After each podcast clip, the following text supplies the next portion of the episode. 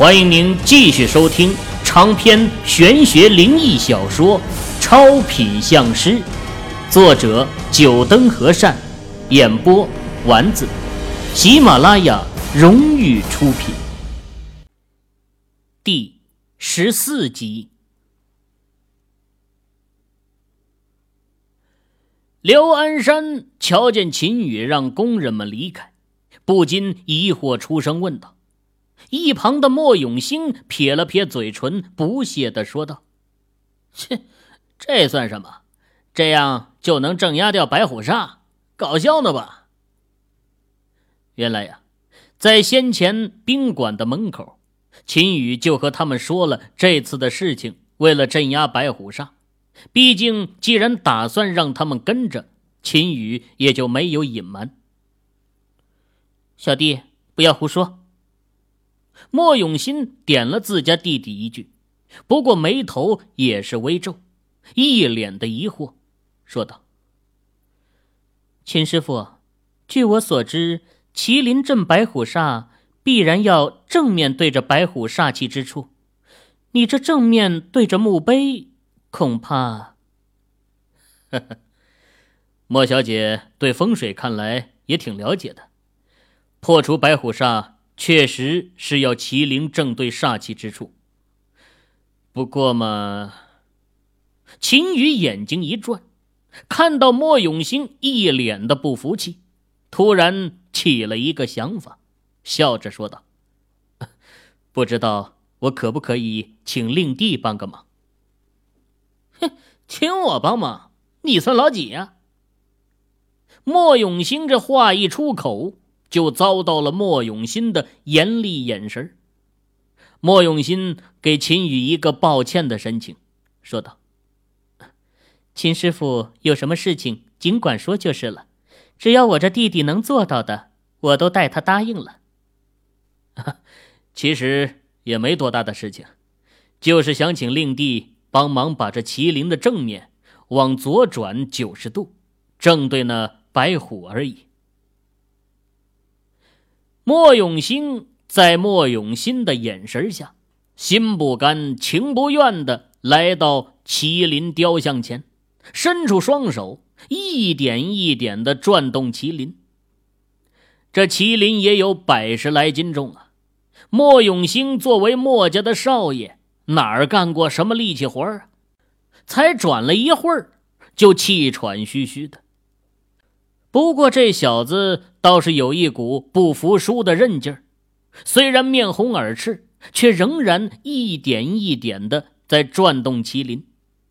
秦羽在一边看着好笑啊，暗忖道：“别说你的力量不大，就算你是大力士，也不可能把这麒麟转个九十度。”眼看着麒麟就要完全转过角度。莫永兴脸上终于露出了高兴的笑容，双手再次用力一扳，只是出乎他意料的是，这麒麟却纹丝不动了。不管他怎么用力，这最后一点儿就是转不过去。嘿，我操，这东西邪门了！还，莫永兴尝试了好几次。麒麟仍然是纹丝不动，他就感觉似乎有一股阻力在阻挡着麒麟转身，最后只得无奈的放弃。这，秦大师，到底是怎么回事啊？刘安山在一旁看着惊奇呀，明明只要再转一点儿，这麒麟就能正对那白虎峰了。为什么就转不过去呢？刘主任，你可以去试试那个麒麟。刘安山闻言，走到另外一座麒麟前，不过和莫永兴的结果一样，麒麟到最后一步怎么也转不过来。两人大眼对小眼望了一会儿，最后两人走到一起，不信邪的去合力转动麒麟。不过结果仍是这样。秦师傅，这里面有什么原因吧？在一旁看着的莫永新瞧见秦羽脸上的笑意，也是明白了什么，出声询问道：“，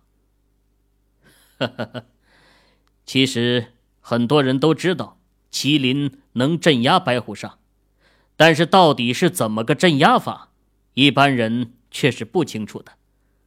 很多人以为只要将麒麟对着白虎的方向就可以了。”其实这种说法是错误的。要想镇压住白虎煞，麒麟无论从摆放的位置和方向，那都是有讲究的。秦羽给他们出声解释，说道：“真正要想镇压住白虎煞，这麒麟摆放的位置必须是白虎煞气最严重的两个方位上。就我画的这两个石灰圈，就是这白虎煞最严重的。”两个位置，只有把麒麟摆在这里，才能镇压住煞气。不过白虎煞是吉凶之煞，想要把麒麟摆上去，也不是一件容易的事情。秦羽说的话让在场的三人沉默了。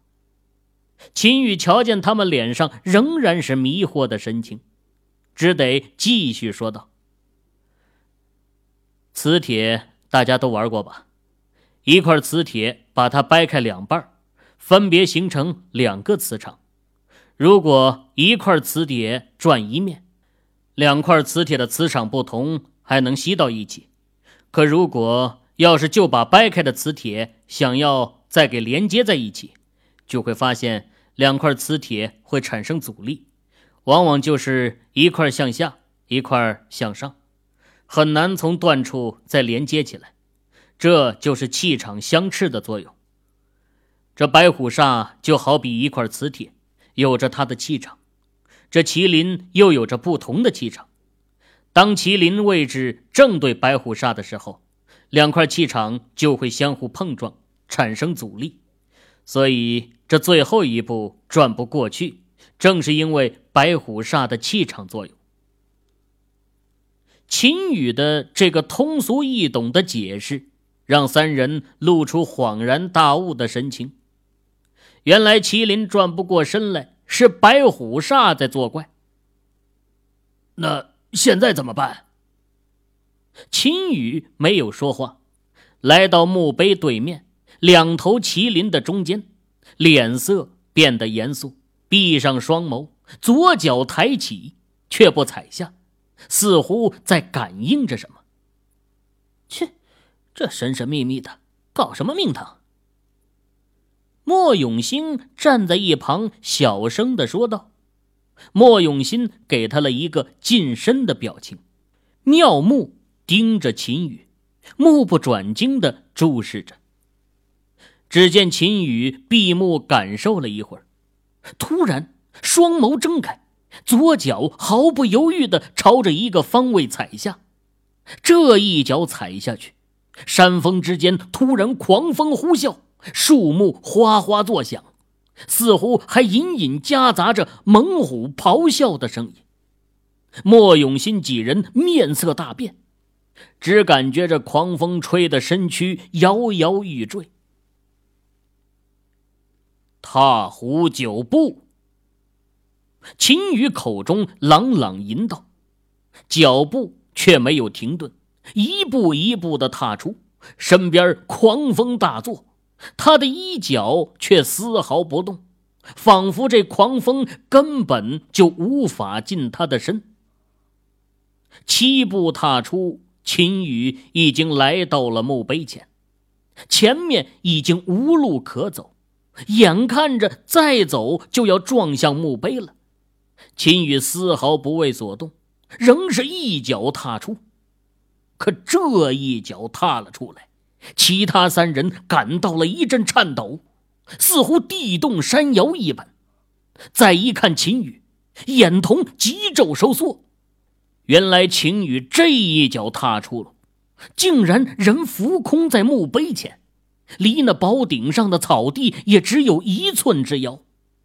一个人奇异的漂浮在空中，这不是魔术表演。三人的嘴巴都已经张得老大，莫永新的一双妙目异彩连连。九步归真，白虎退让，麒麟正位。秦羽一声大喝，第九步踏出，整个人竟然直接浮空来到坟墓宝顶之上。随着这一脚踏实了，狂风骤停，两尊麒麟在三人的注视中竟然慢慢旋转，最后一丝不差的正对着白虎峰首。想要收听更多有声小说，请下载喜马拉雅手机客户端。麒麟正位。莫永新三人只感觉耳中一声巨吼，似乎还伴随着一丝哀鸣之声。众人循着声音望去，只见右边山峰的巨石似乎颤抖了一下，好像猛虎垂下了高昂的头颅。这种感觉很怪异，明明那巨石还屹立在那儿，没有动摇。但是他们站在这里观看，就是产生了这种感觉。尤其是刘安山呢，这一次再看巨石，和昨日完全是两种感觉，内心说不出的诧异。三人的目光再次转向秦羽，此刻秦羽那单薄的身躯踏立在宝顶之上。显得是那么的神秘飘渺，就连一直对秦羽不顺眼的莫永兴，眼神中也带着浓浓的佩服的神色。刚才秦羽一步踏出，人漂浮在空中的场景，实在是让他目瞪口呆。还有那狂风咆哮，麒麟正位，这一切都让秦羽显得那么的神秘。仿佛有一种无形的力量将他的身形给拔高了。秦羽看到麒麟正位后，也长长的吁了一口气。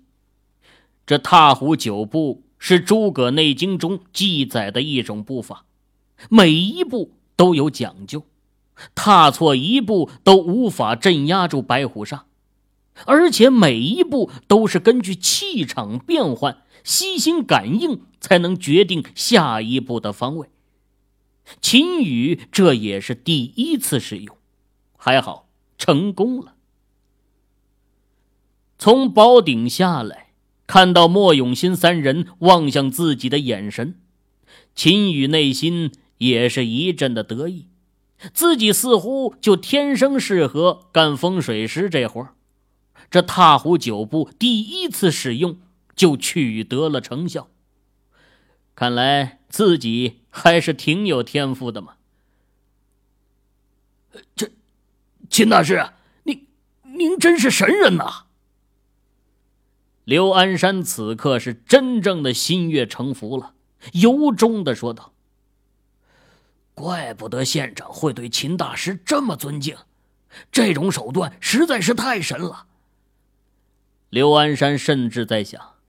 要不要找秦大师给自己家的祖坟也看一下风水？哈哈，风水技法而已，谈不上神人。秦羽谦虚的摇摇头，他现在只能算是风水入门而已。古代真正的大师，甚至可以做到一脚踏下万山沉浮，龙脉轰鸣，更有甚者。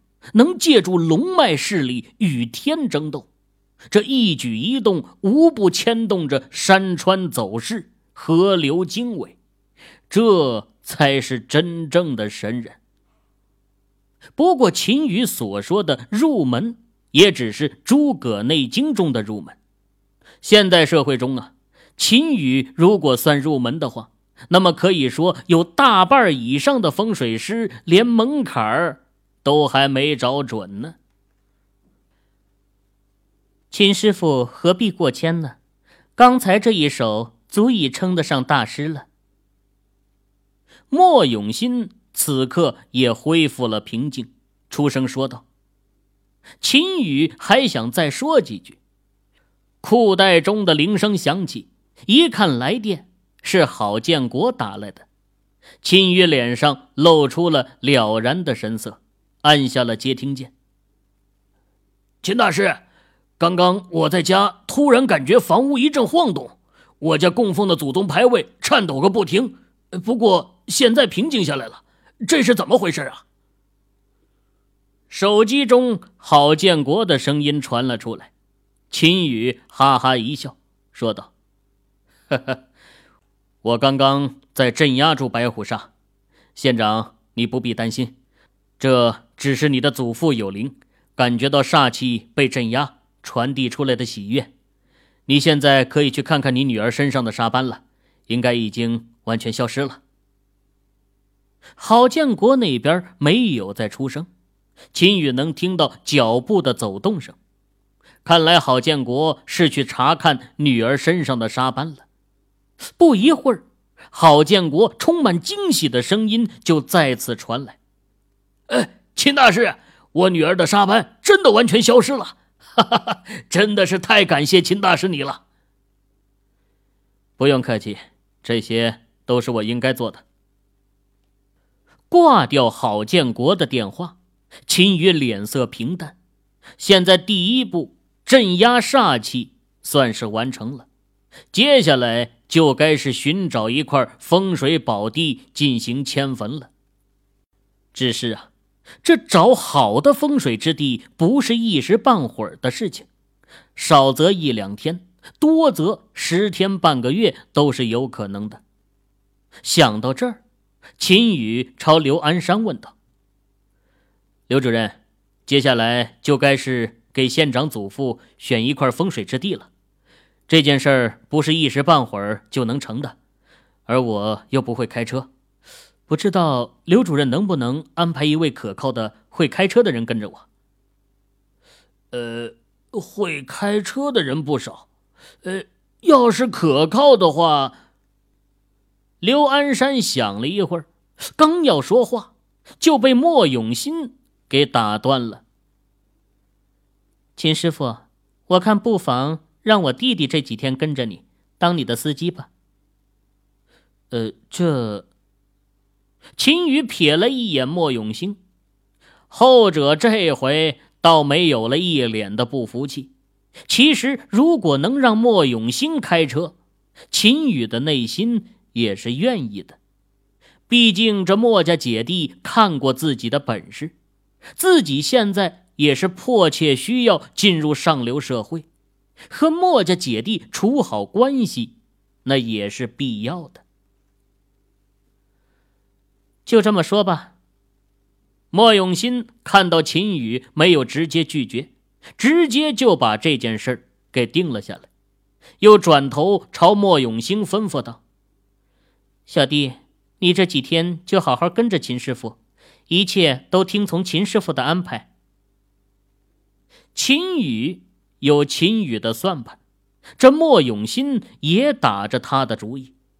如果说一开始是打那寻龙盘的主意，而此刻看到秦宇的本事，莫永新的脑海中又有了其他的想法。不过，不管是什么想法，和秦宇处好关系，总是没错的。这次出来已经过去四天了，虽然有大舅帮忙给自己在父母面前说话，秦宇还是打算回去。毕竟现在这坟墓施工，他帮不上什么忙，留在这里也是没事可做。哎，秦大师，您放心，我会天天来监督的。要不我送你回去吧？刘安山也是一脸的笑容。这事关县长家的祖先坟墓，他比自家祖坟都要上心。这可是在领导面前表现忠心的好机会啊！啊，不用了，我坐莫永兴的车回去就可以了。秦宇拒绝了刘安山载车送他回去，下山上了莫永兴的车。莫永兴似乎和他姐也通过了电话，说了几句便挂掉了。开车送秦宇回到了县城。这里就有去县城的公交车了，你就在这儿放我下来吧。悍马车开出桐拔山区，秦宇就指着前面路旁的一个公交车站点说道：“我老姐说了，让我送你到家。”莫永兴没有理会，悍马车加速朝县城开去。这下了山，莫永兴的车速也就加快起来。风驰电掣，秦宇来时开了一个小时的路，硬是被他半个小时就开到了县城里。啊，我现在不回去，你送我到前面那家梦幻歌舞厅门口吧。阿龙的歌舞厅就位于这交通路口，秦宇现在也想找自家兄弟了解一些事情。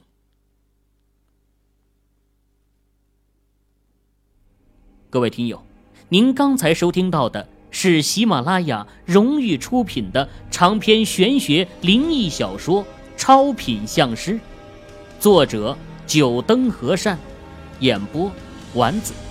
更多精彩有声书尽在喜马拉雅。